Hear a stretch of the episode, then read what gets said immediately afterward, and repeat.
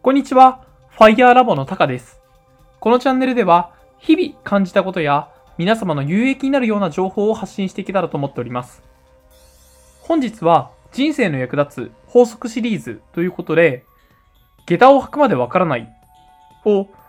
法則化したベラの法則についてお話しします。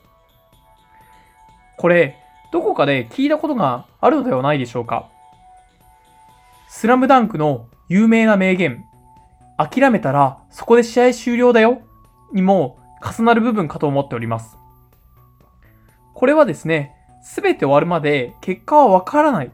という、つまり、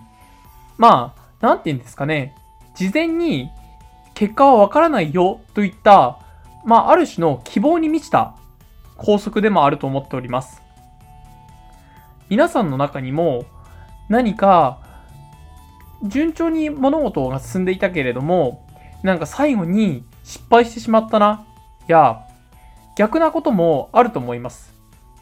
で、そういったことは、まあ途中過程では、まあやっぱり結果っていうのはわからないんですよね。で、この下駄を履くまでわからないといったことも、まあ、なんて言うんですかね、プラスの意味に捉えて、人生をより豊かにしていけたらと思っております。今皆さんが実行していること、それは紛れもなくあなたが頑張っていることであり、そして結果は最後までわかりません。最初から結果が分かっていれば、それはやらない方がいいです。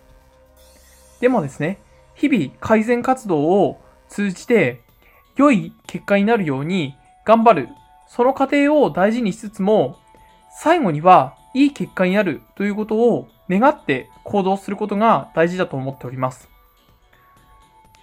私もこの音声配信を通じて、